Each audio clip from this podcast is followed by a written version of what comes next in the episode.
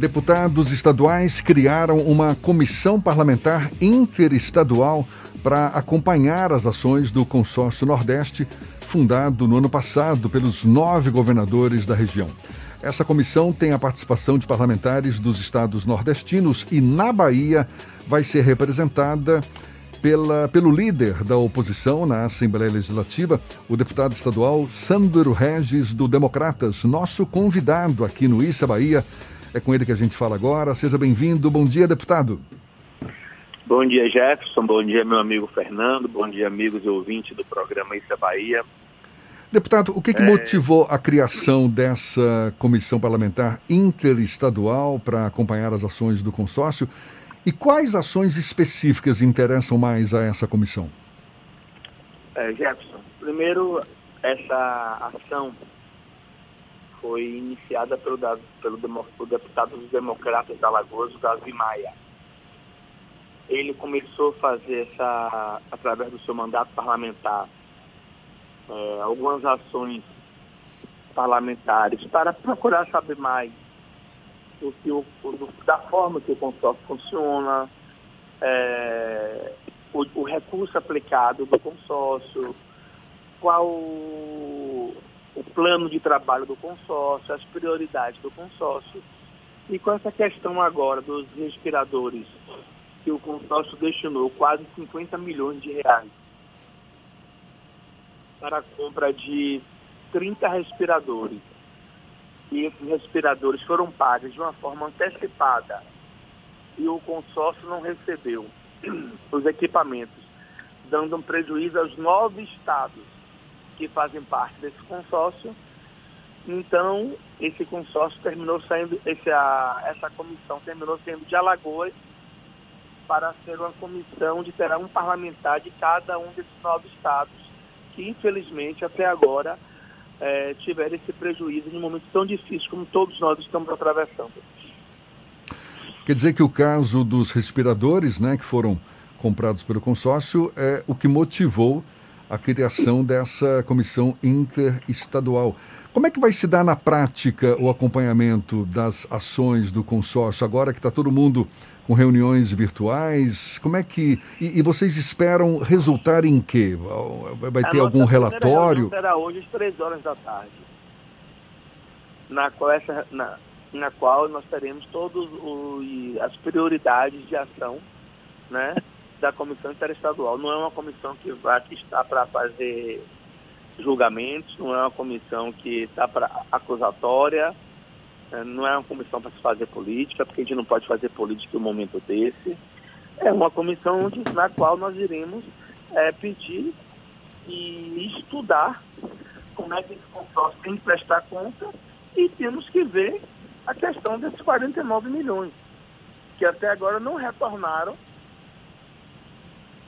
aos seus respectivos estados. Teve estados mais, mais pobres que a Bahia do Nordeste que fizeram a compra e está fazendo falta esse dinheiro. Deputado, né? ah, então nós queremos respostas convincentes e saber efetivamente quando esse dinheiro irá retornar para os cofres públicos. Respostas de quem, deputado? Do consórcio. O que fez a compra foi o consórcio. Só quem pode responder é o consórcio. Deputado, o Consórcio Nordeste não é uma iniciativa de 2020, ela começou a ser articulada já no ano passado, numa reação à forma como o governo federal vinha tratando os estados do Nordeste. E agora, em 2020, foi a compra desses respiradores que, estão em que, que está em volta numa certa polêmica porque só agora houve essa articulação entre os deputados estaduais dos estados nordestinos para acompanhar o consórcio Nordeste e as iniciativas adotadas por, pelos governadores. É Fernando está falando? Isso. Ué. Bom dia, Fernando. Tudo bom? Fernando, porque nós estamos agora diante de um escândalo, né? Até então, porque não houve explicação, onde foi gasto 50 milhões desses nove estados na compra de 300 respiradores, pagos adiantados e que não se recebeu um respirador. Diante disso, né, onde, onde está tendo a mobilização em todo o Brasil com essa questão, com essa excrescência que eu posso dizer, já de alguns estados terem comprovado que estão tendo aplicação de má fé do recurso da saúde, onde já temos aqui no país mais de 35 mil mortes, para buscar equipamentos e meios de você proteger do, do cidadão. Acontece esse fato no, no consórcio do Nordeste, que nós ainda não temos é, nenhum tipo de convicção de afirmativa e iremos, a partir de hoje, montar um plano de, de ações. Teremos a, a nossa a primeira reunião hoje às, nove, às três horas da tarde, para buscarmos de que forma, mesmo nesse momento difícil de isolamento, de distanciamento, para que forma podemos conseguir as informações necessárias para esclarecer a sociedade dos respectivos estados. O governo do estado estimou um prejuízo de quase 10 milhões de reais com essa, esse processo da aquisição dos respiradores. Na semana passada, na segunda-feira, houve a Operação Ragnarok, que teve como alvo as pessoas envolvidas nesse processo de compra. Como é que a oposição aqui na, na Bahia tem acompanhado a oposição a Operação Ragnarok e as consequências, os desdobramentos dessas investigações? Nós temos tido muito cuidado, Fernando, porque a gente sabe que a prioridade agora não é politizar, e sim as questões que a gente possa fazer para contribuir efetivamente para ajudar os baianos a sair dessa crise. Tanto a crise do coronavírus, como a crise também que já se deflora economicamente, falta de emprego, falta de perspectiva para o futuro. Mas não é, porque, não é por causa disso que nós não poderíamos deixar de estar é, atentos, buscando informações para saber até onde vai essa situação. Temos conversado com muita gente, nossa assessoria está toda de home office, assessoria da liderança da oposição, mas tem feito pesquisa, tem diariamente acompanhado para ver se esse recurso já retornou ao Estado. E hoje, dia 8, segunda-feira, até esse momento que eu falo com vocês, não recebemos um real desses 10 milhões. E agora, com essa comissão suprapartidária, onde envolve os parlamentares de diversos estados do Nordeste, poderemos fazer um trabalho mais amplo e com a rede maior de informações. Deputado, os... buscar a verdade. Deputado, o senhor disse que, o que essa. Queremos, o que nós queremos apenas é a verdade dos fatos e que o recurso volte para ser aplicado na necessidade do combate à pandemia.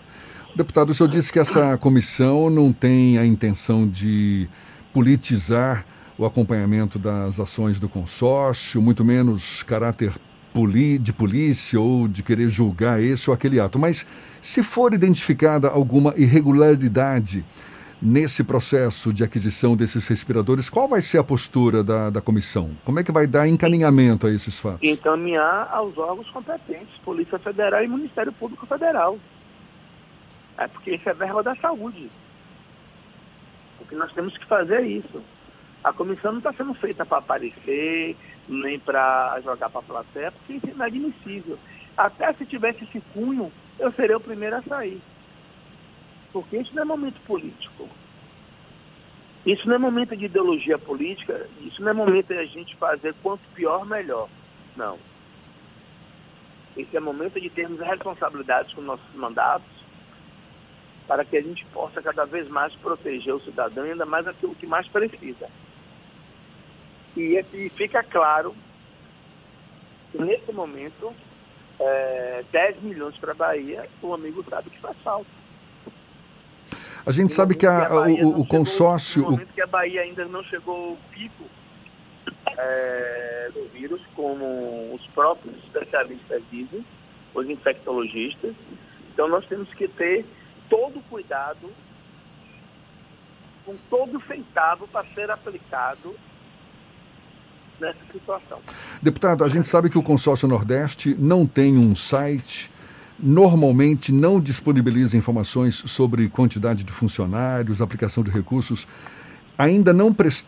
ainda não teria prestado contas de suas ações. É, é, independentemente dessa comissão interestadual que foi criada exatamente para acompanhar as ações do consórcio, o senhor acha que esse consórcio deveria estar prestando contas a quem? Ao Tribunal de Contas da União, por exemplo? Ao Tribunal de Contas da União, já que é recursos né, de diversos estados e cada estado, respectivamente, prestar conta ao seu Tribunal de Contas do Estado. Por exemplo, aqui na Bahia, o, o que for do custo do Estado da Bahia ser prestado conta ao TCE.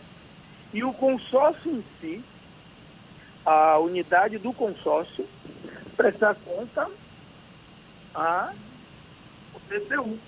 Até porque está se envolvendo dinheiro dos estados. Deputado, é, o governo tem encaminhado documentos, matérias legislativas para a Assembleia e tem contado com um tipo de apoio do, da base da oposição para tentar aprovar essas matérias. Alguns momentos de tensão até, houve até uma discussão sobre alguns projetos que não tinham impacto na pandemia, que acabaram sendo votados. Como é que está a articulação, as conversas entre a oposição e o governo para que os assuntos relacionados à pandemia tenham uma celeridade ainda maior na tramitação na Assembleia? Fernando, nós temos aqui que saber separar o alho do bugalho. Né? Essa questão de parlamento, essa questão de responsabilidade vai continuar sendo da mesma forma. Por quê? Hoje a, hoje a Bahia dá um grande exemplo para o Brasil da forma que o prefeito Assemi Neto e o governador Rio Costa vêm tocando essas questões das ações para amenizar a vida dos baianos, dos soteropolitanos. Né? E, e o parlamento não pode ser diferente todo aquele projeto que vier dentro do pacote do, do Covid-19, projetos, projetos esses que sejam para proteger o cidadão, ou em forma de vida, ou em proteção econômica, ou em fortalecimento da, de geração de emprego e renda, enfim.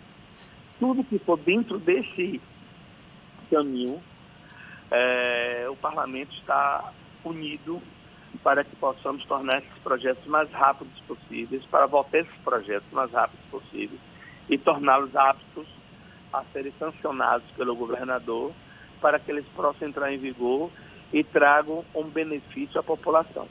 Foram esses projetos que nós votamos na casa dessa harmonia. Agora, projeto. Eu não falei o contrário, tá, deputado? Eu sei, eu sei, eu sei. Eu é porque da forma como o senhor explicou, ficou parecendo que eu disse o não, contrário e não foi isso não. que eu falei. Eu entendi, eu entendi, eu entendi.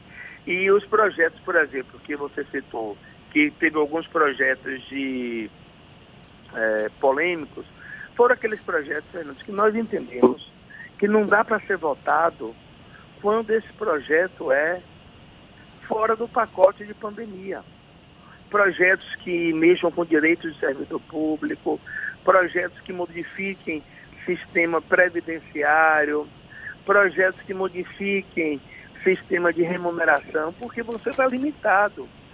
Tudo é mais difícil você votar de uma forma remota. Primeiro, você não tem condições de você sentar e conversar com as entidades de classes envolvidas nesse projeto. Segundo, você não consegue fazer uma discussão mais profunda com a assessoria técnica, com a assessoria jurídica. O projeto aqui, eu não estou aqui é, recriminando o projeto, mesmo onde ele chegar na casa. O projeto pode ser até bom. Só que nós não sentimos conforto de votar um projeto o qual não temos a segurança e a certeza do que aquele projeto significa no impacto para a vida do cidadão. Entendeu? O projeto de pandemia não. O projeto de pandemia, quando está chegado, nós temos a convicção que são projetos que serão para ajudar a Bahia e os baianos a atravessar esse difícil momento, Fernando. Ok, deputado Sandro Regis, deputado estadual pelo Democratas, conversando conosco aqui no Issa Bahia. Muito obrigado pela sua disponibilidade, pelos seus esclarecimentos e um bom dia para o senhor. Eu que agradeço, Jefferson, eu que agradeço, meu amigo Fernando, e dizer que nós estamos atentos. É, depois, da, depois da primeira reunião hoje, Fernando, passo um zap para lhe informar a pauta que foi definido e tentar fazer dessa comissão também interestadual uma comissão séria, uma comissão que não tenha politicagem. Né? Nós não temos um momento para isso. Agora não é momento para que a gente queira aparecer. O momento agora do político, do parlamentar, é que através do seu mandato seja um importante instrumento de proteger a vida e proteger o cidadão. É isso que o Brasil precisa. O Brasil não precisa agora de ações individuais, sim de ações ações em conjunto para nos fortalecermos e fortalecermos aqueles mais necessitados.